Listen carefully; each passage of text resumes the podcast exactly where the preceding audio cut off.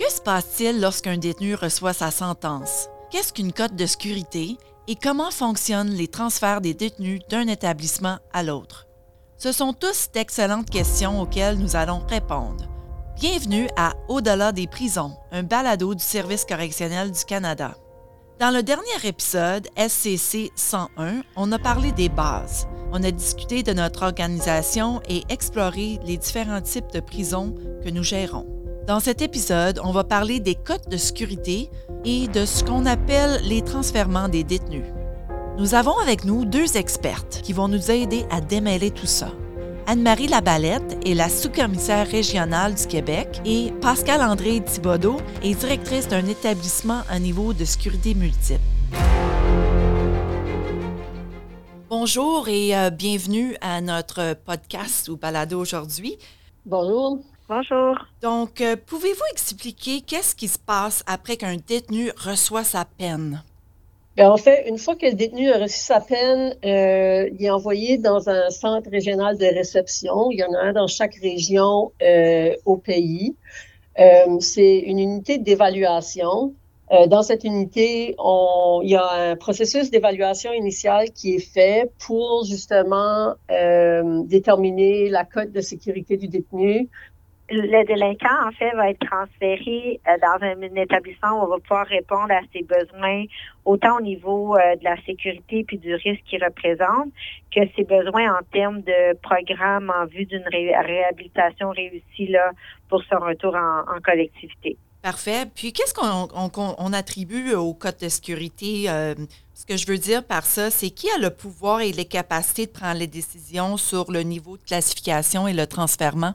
En fait, l'évaluation des niveaux de sécurité, là, c'est vraiment fait en équipe. Euh, L'agent de libération conditionnelle va devoir initialement là, passer différents, euh, euh, mettons, différents tests là, à un délinquant pour euh, identifier à quel niveau de sécurité théorique selon nos nos, échelles actuarielles. En fait, euh, l'agent de libération conditionnelle va euh, faire les échelles actuarielles qui vont venir euh, identifier euh, le niveau de sécurité théorique du délinquant. C'est une des premières étapes.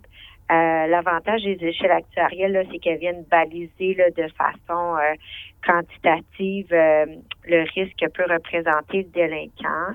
Donc, ça assure une uniformité à travers les évaluations qu'on fait dans tout le pays. Une fois que cette étape-là est faite, il y a une seconde étape que l'agent de libération va faire, c'est-à-dire qu'il va évaluer selon trois critères principaux, c'est-à-dire l'adaptation en établissement, euh, globalement, ce que ça veut dire, c'est comment un délinquant fonctionne en établissement. Est-ce qu'il fonctionne bien avec les autres détenus, avec le personnel, ou il représente des, des, des, des, défis, que ce soit en termes de, de troubles de comportement, d'attitude envers les autres détenus ou euh, le personnel? C'est la première chose. Ensuite, il va avoir le risque d'évasion qui va être évalué. Euh, si c'est un risque élevé, faible ou modéré. Euh, des paramètres sont, sont identifiés pour euh, baliser encore une fois l'évaluation au niveau du risque d'évasion. Puis le troisième élément, ça va être le risque pour la sécurité du public, c'est-à-dire est-ce qu'on est-ce que le délinquant présente un risque élevé, faible ou modéré? Donc ces, ces deux évaluations-là vont être faites conjointement pour euh, identifier à la toute fin une recommandation par rapport au niveau au niveau de sécurité dans lequel devrait poursuivre euh, le délinquant là, euh, pour sa sentence. Puis, euh, une fois ce processus-là tout fait, comment on détermine où est-ce qu'on va les placer, dans quel établissement, par exemple? Bien, encore une fois, l'évaluation, puis Pascal pourra bonifier là, comme directrice présentement dans, un établissement multiniveau. En fait, ça va vraiment dépendre, entre autres, de ses besoins selon son, son profil criminologique, c'est-à-dire quel délit il a commis, euh, quel programme il a besoin pour favoriser sa réinsertion sociale réussie pour qu'on adresse ces facteurs de risque. Euh, on va identifier euh, l'établissement qui répond le mieux à ces besoins-là pour faciliter sa réintégration réussie. Non, Pascal André, j'allais me je me demandais justement si un détenu dit, mettons, moi, ma famille reste, reste proche de la région du Québec, est-ce qu'on peut le placer plus proche de sa famille, par exemple? Oui, ben justement, il y a beaucoup de choses qui sont prises en considération à ce moment-là. Euh, c'est sûr que la facilité d'accès à la collectivité euh, où euh, le détenu où, la famille du détenu est localisée, c'est une des considérations. Aussi, le milieu culturel et linguistique qui convient le mieux aux détenus est aussi quelque chose qui est pris en considération. On prend aussi en considération, je ne sais pas si Anne-Marie l'avait dit tantôt, mais la disponibilité, des programmes, puis des services, mais aussi son état de santé, puis ses besoins en matière de santé et de santé mentale. Puis je pose aussi s'il y a des victimes qui sont, euh, sont proches, on prend euh, ça en considération aussi. Assurément, le, notre, notre cadre de politique puis notre cadre légal inclut la charte des victimes, euh, puis c'est une considération qu'on va avoir.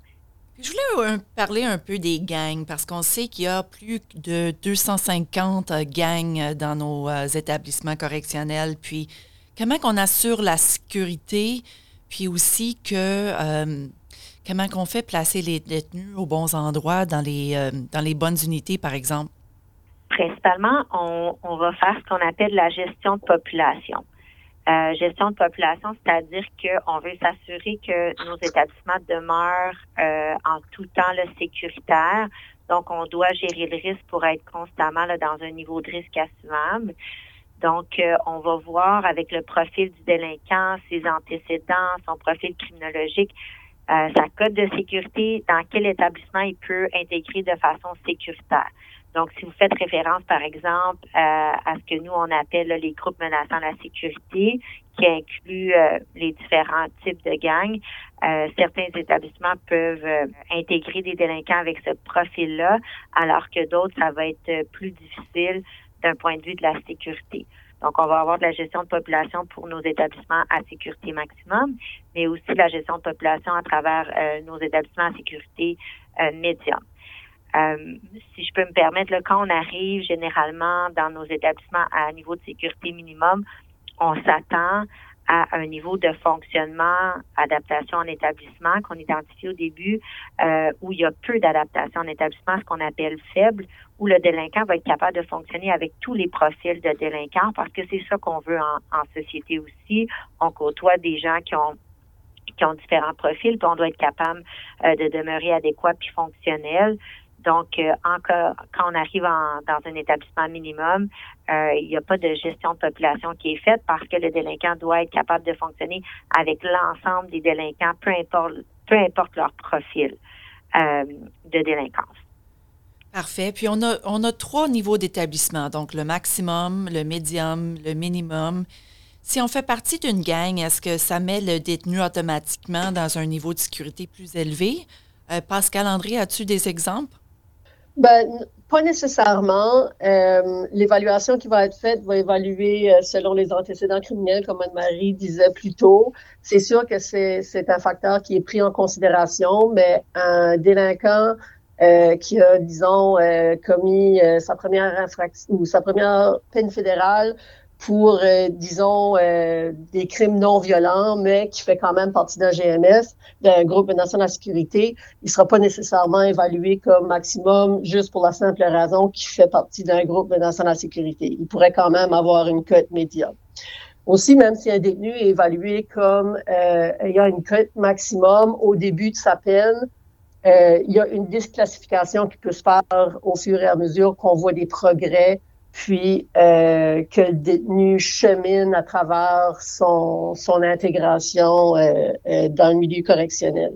Donc, même si un détenu qui, qui provient d'un groupe menaçant la sécurité a une cote maximum au début de sa peine, ça ne veut pas dire que quelques années plus tard, cette cote-là ne peut pas être réévaluée et qu'il ne pourra pas être transférée dans un établissement à sécurité médium. Euh, donc, en parlant de progression, euh, la progression graduelle vers les établissements à sécurité minimum est un facteur important dans la réinsertion sociale. Pouvez-vous expliquer quand et comment on change la cote de sécurité d'un détenu? Ben, en fait, euh, il y a différents moments où on peut réévaluer la cote de sécurité d'un détenu. Euh, la cote va être automatiquement euh, révisée aux deux ans. Cependant, euh, il y a certaines particularités au niveau des Autochtones. pour les Autochtones qui participent à un programme, après 30 jours de la, de la fin du programme, on peut réévaluer sa cote, voir si ses progrès ont euh, été assez significatifs pour qu'il euh, se mérite une cote de sécurité euh, plus basse. Encore tout selon l'évaluation de l'adaptation d'établissement, le risque pour la sécurité du public, puis le risque d'évasion. Donc, si je comprends bien, c'est pas parce qu'un détenu a commis euh, un meurtre, par exemple, qui se retrouve en maximum. C'est vraiment de la façon qu'on peut gérer le risque à l'intérieur des établissements, puis les, euh, la façon qu'on peut euh, mieux les gérer pour faciliter leur progression envers des interactions positives, si l'on veut. Est-ce que ça serait juste de dire cela comme ça? Oui, effectivement, on, tend à s'éloigner de tout ce qui est automatique. Euh, on veut vraiment des, des, des, évaluations qui sont individualisées euh, en fonction des besoins puis des risques de chaque délinquant. Donc, dans un contexte où un délinquant démontre des progrès, même si initialement il y avait une cote de sécurité maximum, il va pouvoir progresser vers une cote de sécurité médiane mais la réévaluation va être constante, advenant que le délinquant présente des défis dans un établissement médium, que le niveau de risque n'est plus assumable, il va pouvoir avoir une réévaluation euh, à la hausse et un retour en sécurité maximum. Si, mettons, un détenu a passé 20-30 euh, ans en sécurité euh, maximum, puis là, mettons, aux deux ans, on l'a on réévalué, puis le détenu devrait être en médium, Lorsqu'on fait euh, cette réclassification-là et un transfèrement du détenu, c'est quoi qui se passe? Ben, c'est sûr que pour le détenu, euh, il y a un certain ajustement euh, quand on passe d'un établissement à sécurité maximum à un établissement de sécurité médium. Le, le, degré de contrôle sur le périmètre institutionnel est pas mal le même. La différence entre un établissement maximum puis un établissement médium, euh, c'est plutôt la, la, liberté des détenus à l'intérieur de l'établissement.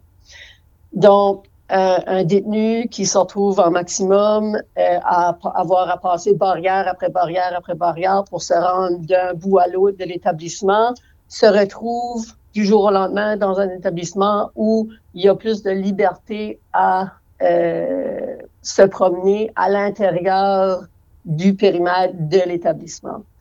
Oui, puis pour, pour enchérir là, vraiment sur ce que Pascal vient de dire, là, nos équipes dans les établissements, tout établissement confondu, euh, sont habitués de recevoir une clientèle qui connaît pas l'environnement, puis vont pouvoir l'accompagner euh, puis rester vigilant là, par rapport à son adaptation dans le nouvel euh, environnement, puis faire les ajustements, euh, puis les, les, interventions si requis.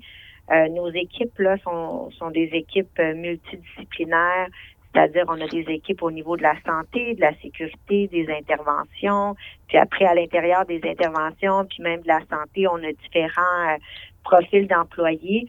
Donc, chacun, en fonction de leur rôle et responsabilité, là, auront ou pourront avoir un rôle à jouer auprès du délinquant pour faciliter euh, son intégration pour que qu'elle soit réussie ou sinon faire les ajustements nécessaires. C'est un bon point. Puis je pense aussi, euh, en vous entendant parler, c'est vraiment euh, cette progression graduelle qui est importante. Par exemple, euh, le plus que possible, on essaye de ne pas mettre un détenu, euh, prendre un détenu du maximum, puis les mettre en, communauté, par exemple, parce que c'est un, ça doit être un choc, mettons, qu'on, si on passe 15, euh, 20 ans en, prison. Et là, cette progression graduelle devient très, très importante, je crois, pour la réinsertion sociale. Pouvez-vous parler de ça un petit peu? Oui, ben c'est sûr que une progression, c'est toujours une bonne chose. Euh, et il faut comprendre que tous les détenus qui sont, disons, en maximum vont pas nécessairement euh, purger une peine à perpétuité. On a des détenus qui ont commis des crimes violents, des crimes sexuels, mais qui vont tout de même, qui ont toujours une, une date de fin de mandat.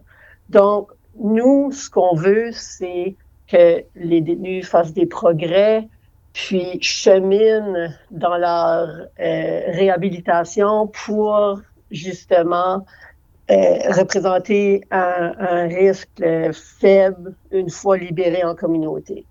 Donc, euh, c'est pour ça que parfois on voit des, des, des détenus qui purgent peut-être une longue peine pour des crimes violents ou des crimes sexuels qui vont être quand même transférés dans un établissement à sécurité médium ou à sécurité minimum éventuellement.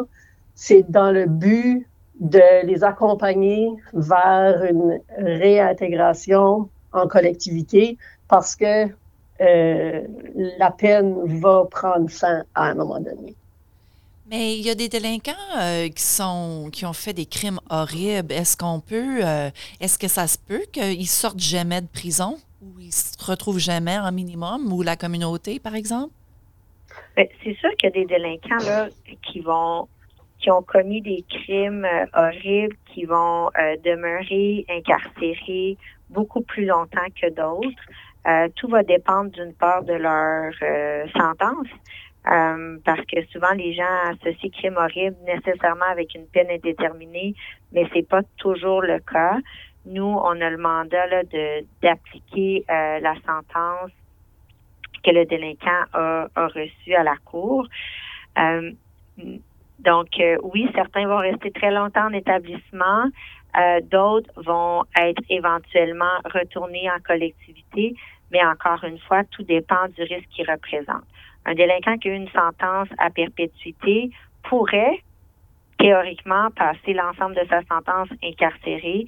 Néanmoins, la mission même de l'organisation du service correctionnel, puis le cadre légal qui régit au Canada la gestion des sentences, puis la, la, la délinquance, puis la réadaptation, s'en veut une de réinsertion sociale réussie.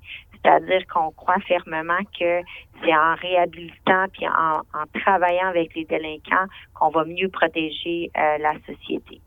La grande majorité de nos délinquants ont des sentences qu'on appelle en chiffres, c'est-à-dire qu'ils ont un début et une fin de sentence, donc inévitablement vont retourner en collectivité. Donc, mieux on va les préparer, mieux on va les outiller à ce retour-là, mieux on va protéger euh, la société, la population canadienne. Anne-Marie, Pascal André, merci de vous être joint à nous aujourd'hui. On a appris beaucoup de vous. Au revoir. Merci, bonne journée. Cela nous amène à la dernière partie de l'épisode appelée Démystifier les services correctionnels. À la fin de chaque épisode, nous allons vous présenter ce segment pour examiner des fausses idées que les Canadiens et les Canadiennes peuvent avoir au sujet des prisons fédérales. Nous ferons de notre mieux pour réfuter les mythes et remettre les pendules à l'heure. Dans le segment d'aujourd'hui, on traite la question suivante. Est-ce que c'est vrai qu'il n'y a pas de clôture euh, ou de barbelés autour des établissements à sécurité minimale? Eh bien, c'est vrai qu'en général, les établissements à sécurité minimale ne sont pas entourés de clôture ou de barbelés. Cependant, le périmètre est défini et les détenus doivent le respecter. Ils sont tout de même en prison et ne peuvent pas entrer et sortir à leur guise. En fait, quitter un établissement sans autorisation est considéré une évasion. Il est important de noter que les détenus en sécurité minimale sont considérés comme ayant un faible risque pour la sécurité du public. Cette transition graduelle aide les détenus à apprendre et à adopter des comportements plus responsables en vue de leur retour éventuel dans nos communautés, pour ceux qui sont éligibles à la libération. Les recherches démontrent que le fait d'habituer les détenus à vivre à nouveau dans la communauté contribue à une réinsertion sociale réussie en toute sécurité. Avez-vous une idée pour le segment Démystifier les services correctionnels? Est-ce qu'il y a quelque chose que vous aimeriez savoir sur les prisons fédérales? Faites-nous en part sur Twitter ou sur la page Facebook du Service correctionnel du Canada. Merci encore une fois à nos invités Anne-Marie Labalette et Pascal-André Thibodeau. Ceci est une production du Service correctionnel du Canada et je suis votre animatrice, Kirsten Gagnon. Merci de nous avoir écoutés et à bientôt.